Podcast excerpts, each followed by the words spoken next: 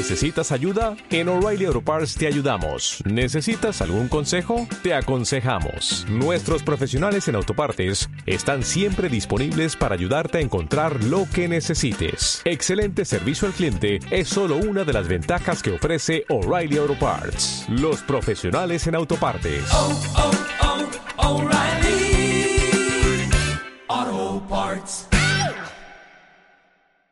Consultor IT, episodio 79.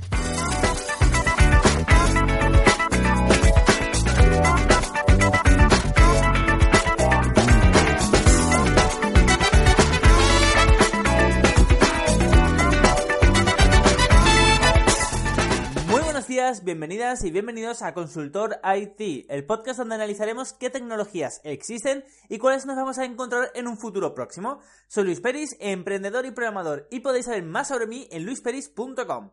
Dicho esto, hoy es lunes y antes de comenzar este podcast tengo algo que comentaros. Quiero, eh, bueno, quiero comentaros cada lunes o por lo menos una vez al mes, sí que me gustaría comentaros cómo vamos de estadísticas, de cuánta gente nos oye, cuántos correos recibo de feedback, en qué puesto estamos en el ranking eh, de iVox y bueno, eh, quiero empezar, quiero empezar este lunes. Para empezar, hemos llegado a los 200 oyentes mínimos. Ojo, eh, que esto no son cuántos oyentes de media hay, sino los mínimos, ¿vale? De media, de hecho, eh, puede que estemos entre 250 y 300, pero con los mínimos quiero decir que una vez lanzado el podcast, eh, cuando pasan 2-3 días, ¿cuántos oyentes hay como mínimo en cada episodio que, eh, que lanzo? Y ahora ya hemos llegado ya a la cifra de 200 oyentes mínimos. Así que muchísimas gracias a todas y a todos, de verdad. Sería imposible eh, haber llegado a los 200 sin vosotros. De hecho, cuando empecé, recuerdo que habían 3, 4 oyentes que estaban por ahí, que más o menos eran amigos. Y nada, al cabo de unos meses, eh, habían 30 y yo, ahí feliz, ¡eh, hola a todos! luego llegamos a los 100, luego a los 150 oyentes mínimos y luego estábamos ya en los 200. Ojo, de nuevo, ¿eh? Son 200 personas mínimos. Pero que luego hay, podcasts como uno que hablo de libros, otro de, del Bitcoin, que ya pues superan eh, las 2000 eh, descargas sin, ningún problema. Pero en este caso estoy hablando de, bueno, de oyentes fieles, eh, de oyentes que me mandáis feedback. Sois 200, mínimo. Así que muchísimas gracias a vosotros. Luego, en cuanto a correos electrónicos que he recibido, bueno, el mes de marzo, no solo de, del podcast, porque es, es imposible saber si eh, si es del podcast o es de otro sitio, aunque sé que muchos que me escribís eh, sois del podcast. Pero bueno, en total, el mes de marzo, vale, estamos en abril, bueno, de hecho estoy eh, grabando el 28 de abril y esto saldrá el 1 de mayo. Pero bueno, en marzo, que son las estadísticas que tengo, recibí y emití eh, 1400 correos electrónicos. Así que muchísimas gracias a todos, porque la mayoría era de gente que me escucháis. A lo mejor era, era por tema de trabajo, a lo mejor era por feedback o era por lo que sea pero en total 1400 correos. Así que muchísimas gracias. Y por último, y estoy súper contento, hemos bajado del puesto 1000 en el ranking de iBox. Y aquí muchos de vosotros vais a decir, pero Dios mío, Luis, que estabas en el puesto 1000, ahí no te escucha ni Cristo, no hay ni 200, hay dos gallinas y ya está. Y no, realmente lo que pasa es que hay muchísimos podcasts. Y cuando hablo de muchísimos, hablo de a lo mejor 100.000 podcasts. Entonces, estar en el puesto 1000, que antes estaba sobre entre 1000 y 1100 es, eh, bueno, eso ya era un indicativo de que estabas entre el 1% eh, que, bueno, o que más eh, gente te escucha, o que más podcast emite, etcétera, ¿vale? Por lo menos que tenías el podcast activo. Pero bajar del 1000, claro, pensemos que, que bueno, que de 100.000 podcasts que puede haber fácilmente, bueno, bajar del puesto 1000 es muy, muy complicado. Es como mejor que el 1% de los que hay. Cierto es, cierto es. Muchos de los que hay han caducado, por decirlo de alguna forma, es decir, que se emitió el podcast durante unos meses y ya no se ha vuelto a emitir, y entonces va bajando, eh, bueno, va, subiendo en el ranking, es decir, al 2000, al 3000, al 58000, etcétera. Pero bueno, bajar del puesto 2000 cuesta mucho. Para daros unos da datos y que lo entendáis, eh, que realmente cuesta, eh, fijémonos en eh, Emilcar. Emilcar, la voz del podcasting en España, que seguro que muchos de vosotros le, le conocéis u os suena, tiene 20 podcasts, 20 podcasts diferentes, de temáticas diferentes, ¿vale? Pues en cada uno de ellos, eh, en ninguno, ¿vale? De los 20 podcasts, en ninguno, excepto en dos, mejor dicho, entonces en dos, en dos podcasts de los 20 eh, ha bajado de los 1000. En el resto tiene uno que está en el 20.000, otro que está en el 4.000, otro que está en el 3.000, otro que está en el 2.000, otro que está en el 7.000, ¿vale? Simplemente es para que, bueno, una persona conocida como eh, bueno, como, es Emilcar, que también es cierto que es un poco de trampa porque ha diversificado tanto que ahora no, no es potente en ninguno. Pero casi ninguno, ¿vale? Casi ninguno de, sus podcasts eh, eh, puede bajar del puesto 1000. Está por encima del 1000. Y hay algunos que superan el 15000. Para que entendamos que realmente estar entre los mil primeros está bien. Eh, porque es bueno, es a nivel mundial, pero eso sí, en el habla hispana. Y luego tenemos a Oscar Feito, que le conocéis, bueno, es un experto en marketing, como Joan Boluda, que seguro que vosotros, eh, muchos de vosotros le conocéis. Pero bueno, Oscar Feito eh, no es tan grande como Joan Boluda, pero es muy, muy conocido y está en todas partes también. Y me sirve, me sirve eh, hablar de él para que entendáis que una persona muy conocida como es Oscar Feito está en el puesto 360. ¿Vale? Es decir, que no es que esté en el puesto top 10 ni en el top 100 siquiera, sino que realmente, claro, a nivel mundial, por decirlo de alguna forma, eh, cuesta, y cuesta llegar, de nuevo, eh, a nivel mundial de habla hispana. ¿Vale? Pero aún así eh, cuesta llegar en el, al top 1000. Así que ya hemos superado el top 1000, estamos en el 900 y pico. Y nada, vamos a, vamos a la franja del 800, a ver si lo conseguimos.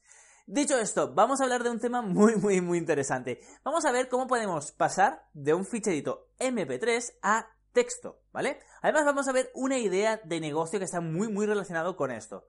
Porque, ojo, no es fácil, ¿eh? No es fácil pasar de un fichero MP3 a texto. Sí que es cierto que cada vez hay más eh, reconocimiento de voz, e incluso los navegadores, el Chrome por ejemplo tiene una app interna que te lo permite. Sí que es cierto que por ejemplo Windows, Mac y la mayoría de ordenadores también te lo permiten. Pero yo os, yo os invito a que abráis el Word en Windows a poder ser, que funciona peor todavía, y que empecéis a hablar al micrófono. Veréis que, bueno, no acierta ni una. O sea, de hecho, estaba probando eh, esta mañana lo estaba probando y es en plan de hola, muy buenos días. Y me pone hora de la mañana, días. Y yo, ¿qué cojones? Eh, horrible, horrible. Así que no, no penséis que es tan fácil. Y vamos a hablar de esto, de pasar de un fichero MP3 a texto y le vamos a dar una idea de negocio, porque ojo con esto, ojo con esto porque no hay nadie que lo haya hecho que yo lo sepa y lo haya comercializado, ¿vale? Pero antes, antes de hablar de MP3 a texto, quería que recordarais eh, que lo típico, ¿vale? Que eso no es nada normal y que lo típico siempre ha sido al revés. ¿Vale? Teníamos un texto y lo pasábamos a MP3. Por ejemplo, los sintetizadores de voz, tipo Locuendo. Recordemos que hace ya 5, 6, 7, 8 años, el Locuendo estaba muy, muy, muy de moda. Cualquier persona subía un vídeo a YouTube y le ponía el audio con Locuendo. Simplemente escribía lo que quería que, dijera eh, Locuendo, el programita Locuendo, y lo decía. Así de simple. Pero ojo, Fijémonos que los sintetizadores de voz no únicamente estaban en Locuendo en Internet para estas cosas, sino que cada vez se va mejorando. Por ejemplo, eh, hay asistentes virtuales, como Windows tiene Cortana, eh, Apple tiene Siri y Amazon tiene Alexa. Y bueno, nos olvidamos de, eh, de, Google, que no, o sea, no tiene ninguno famoso y tampoco es que lo haya potenciado siquiera. De hecho, Cortana y Cortana lo puedes descargar en, en Android. Siri creo que todavía no está disponible, aunque sí que querían hacer unas pruebas en Android, pero por ahora Cortana seguro que sí. Perfecto, bueno, entonces esos son asistentes, simplemente, eh, bueno, digamos que internamente en el programa eh, tienen un texto y el asistente lo lee. Perfecto, sin ningún problema. Pero de nuevo, lo que queremos hacer es pasar de un MP3, de un fichero de audio a texto, ya ni siquiera es voz, que también, pero es eh, un punto MP3, un fichero, ¿vale? Porque, ¿Por qué digo esto de porque ni siquiera es audio, es un fichero? Porque tiene que ver con, las APIs y con los programas que vamos a utilizar para conseguir el texto final y para la idea de negocio. ¿Y para qué nos puede servir esto antes que nada? Muy simple, para muchísimas cosas. Para empezar, a la NSA no se lo vamos a vender, a, vender pero claro, imaginar eh, que podríais transcribir llamadas telefónicas. Podéis, eh, bueno, hay mil programas, de hecho hay móviles como el Meizu y mil marcas que por defecto te pueden grabar las llamadas. Entonces simplemente podrías grabar una llamada telefónica y simplemente luego presionando un botón te pasaría toda la llamada a un texto, incluso te lo podría mandar por correo electrónico, te lo podría archivar, etc. Así luego sería súper fácil buscar la información que habéis comentado por teléfono, ¿vale? Esta es una idea, la dejo ahí. Luego, eh, también podríamos, y estoy, de nuevo, estoy dando ideas eh, para que nos podría servir una tecnología que pasará MP3 a texto. Luego, Imaginar que emitan una serie en español. Normalmente si está en la televisión, pues bueno, apretáis el 888 y tenéis eh, los subtítulos en castellano sin ningún problema. Problema de una serie en castellano, que, se, sea, que la graben en castellano, no tiene subtítulos si la bajáis de Mejor Torrent, eh, de Pirate TV, etc. Y claro, si eres, eh, si eres sordo, pues es un problema. Podríamos entonces crear subtítulos automáticos para, para series de televisión de habla hispana. Esto es muy interesante porque si lo hacemos en inglés no tiene ningún sentido puesto que ya todas las series que están en inglés y vienen a España tienen subtítulos antes de que se haya traducido, ¿vale? Aunque sea por lo menos del inglés. Pero sí que es cierto que en castellano hay un problema muy grande para las personas sordas eh, que, bueno, que quieren a lo mejor bajarse una, una serie de internet y no tiene, no tiene subtítulos, se tienen que comprar original y cuando salga. Otra idea, simplemente, crear una página web con subtítulos y sacarlos de esta forma. Incluso puedes poner a la venta los subtítulos por un euro, por ejemplo, lo que sea. Y luego la idea final, que es la que más me gusta a mí y además es en la que vamos a trabajar. Sería coger el MP3, ¿vale? Y atención, dar un servicio para los podcasts, ¿vale? Para los podcasters como yo, eh, que es, es horrible, es auténticamente horrible hacer la escaleta. Pues entonces sería darles un servicio a los podcasters donde únicamente ponen su podcast, o sea, su MP3, ya sabes, yo lo grabo con el Audacity, luego lo edito y luego lo subo en MP3. Pues sería pasar del MP3 al texto, ¿vale? ¿Y por qué sería interesante para un podcaster hacer esto? Bueno, muy, muy, muy sencillo. No sabéis lo horrible que es escribir las notas del programa. Pensar que escribir mil palabras, ¿vale? Para que posicionar en Google, por decirlo de alguna forma, mínimo, mínimo, mínimo, estamos hablando de una hora de trabajo. Yo emito 8 podcasts a la semana. Estaríamos hablando que además de prepararme todos los podcasts, además de tener que grabarlos, editarlos y subirlos, tendría que gastar una jornada laboral entera de un día entero, ¿vale? De 8 horas únicamente para escribir los textos de una semana, ¿vale? Luego la semana siguiente igual, es decir, perdería un día de trabajo entero. ¿Yo qué hago al final? Pues por desgracia ya no puedo hacer eh, textos. Entonces por eso yo en mis podcasts los posiciono en iBox, eso sí que me lo intento currar un poquito, en iTunes me están conociendo, pero no por Google. Y esto es algo que sí que me gustaría arreglar. Entonces, ojo con esto, ¿eh? Habría mucha gente, muchísimos podcasters que pagarían por poner su MP3 y que les salga todo el texto que han hablado. Luego lo maquetarían un poquito, 5 minutos, lo subirían a WordPress, lo prepararían y ya está. Esto es muy muy interesante. Perfecto, así que nos quedamos con la idea del podcaster. Luego veremos cómo lo podemos comercializar. Ahora, eh, ¿qué tecnologías tenemos realmente para hacer esto? Es decir, está muy bien la idea, la idea en sí está genial, pero ¿cómo podemos pasar de un fichero MP3 a un texto para así luego poderlo comercializar? Pues bueno, mediante APIs de, eh, grandes empresas. Y aquí hay dos que, eh, dos que, que, tienen este servicio. Además, este servicio es muy novedoso, realmente eh, no existe desde hace 3-4 años, no existía, por lo menos eh, no como ahora y no en estas empresas. Y las dos empresas que estoy hablando son Microsoft y Google. Eh, primero vamos a hablar con Microsoft Azure, perdón, de Microsoft con su Cloud Computing Microsoft Azure, ¿vale? ¿Y qué tenemos dentro de Microsoft Azure? Pues bueno, tenemos un, una API, un elemento llamado Bing Speech.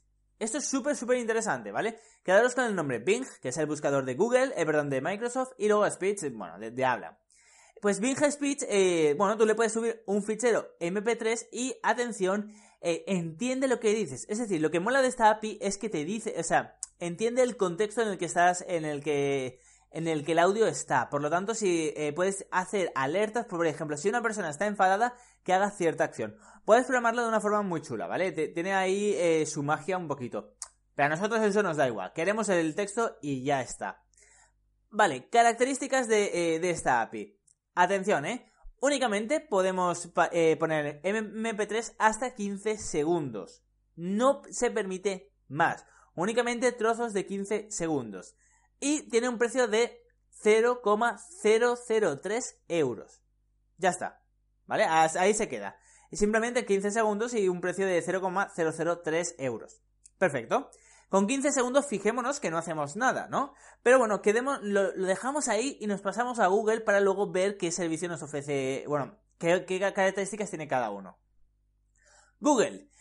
Eh, si el de Microsoft se llamaba Bing Speed, recordemos que Bing es el buscador de Microsoft, ¿cómo se llama el de Google? Pues se llama Google Speech. Como veréis, no tienen muchísima imaginación. Y de hecho fueron pioneros Microsoft, ¿eh? Pero bueno, no pasa nada. ¿Qué características tiene Google Speech? Muy, muy interesante también. Primero, una hora gratuita al mes. Eh, una vez al mes puedes mandar uno o varios audios siempre que en total no supere una hora y será totalmente gratuito. No pagarás nada. Una vez superado esta hora gratuita al mes, tienes, atención, eh, la tarifa de eh, 0,006 euros, es decir, el doble, exactamente el doble que Microsoft cada 15 segundos, ¿vale? Fijémonos que hay una diferencia. En, Microsoft es eh, hasta 15 segundos y en Google es eh, cada 15 segundos. Por lo tanto, no tienes tanta limitación como tienes en Microsoft. Puedes meter un, podcast de 20 minutos, de una hora o de, bueno, 24 horas si quieres. Pero sí que tiene un límite. Eh, Pero atención, el límite es de un millón de minutos, ¿vale? Al mes. Estos límites son mensuales. El límite es que eh, durante un mes no puedes eh, procesar, no puedes mandar más de un millón de minutos eh, al mes. Pero ojo, puedes contactar con ellos. Esto lo hacen automáticamente, se te corta cuando superas el millón, se te corta. Pero si contactas con ellos, pues bueno, puedes llegar a un acuerdo. De hecho, te saldría incluso más barato. Así que, genial. En cuanto a Microsoft y Google, no tenemos mucha duda, ¿no? Uno, de, verdad, me sorprende mucho lo de, lo de Microsoft porque no entiendo eh, Microsoft Azure, no entiendo muy bien cómo es que hasta 15 segundos, no entiendo por qué se les ha metido esto en la cabeza. Sobre todo, eh, bueno, cuando su competencia tienen eh, cada 15 segundos. De hecho, yo pensaba que era un error de traducción de, eh, bueno, claro, para hacer azure.microsoft.com barra es en castellano, se les había ido la pinza, les había pasado algo y, en vez de cada 15 segundos hayan puesto hasta 15 segundos. Pero nada, me he metido en la web americana y lo mismo, ¿eh? El límite de 15 segundos no se puede más. Y yo, pues vale, no entiendo muy bien el porqué, dónde está esta estrategia. Aunque sí que es cierto que ya veremos otro día que Microsoft tiene unas APIs sobre la voz, sobre los MP3, eh, muy, muy potentes. No voy a decir todas las que tiene, pero simplemente diré que Microsoft, el API de Microsoft, es capaz de decirte quién está hablando en el podcast. Si por ejemplo le damos eh, 100 MP3 de 15 segundos, ¿vale? Y en la mayoría está, bueno, en 50 está Joan Boluda, por ejemplo, en 20 está Luis Peris, en 10 está eh, Pedro Sánchez y en el resto hay diferentes personas, ¿vale? Cuando le damos eh, diferentes MP3, lo repartimos como queramos, da igual. Y le decimos, todos estos son de esta persona, todos estos de esta otra persona y todos estos de, otra, de esa otra persona, luego le podemos mandar un MP3 y sin decirle nada, eh, él nos dice de quién es, es decir, reconoce las voces. Es decir, Microsoft tiene cosas muy buenas en el, en el sentido del habla, de que se puede procesar eh, mucha información y de una forma muy interesante, pero también es cierto que, bueno, para el tema de traducir texto, quizá los 15 segundos están, están limitados porque no hace falta más de 15 segundos para el resto de cosas, pero sí que es cierto que, bueno, él ha amplificado un poco y seguramente esto cambiará en nada, en, en un par de años ya, ya lo habrán mejorado. Así que nada, nos quedamos con Google Cloud, eh, podéis acceder desde cloud.google.com. Y nada, vamos a ver la idea de negocio que yo, eh, bueno, que yo os animo a montar y si queréis contactar conmigo sin ningún problema, os ayudo, ya lo sabéis, encantadísimo.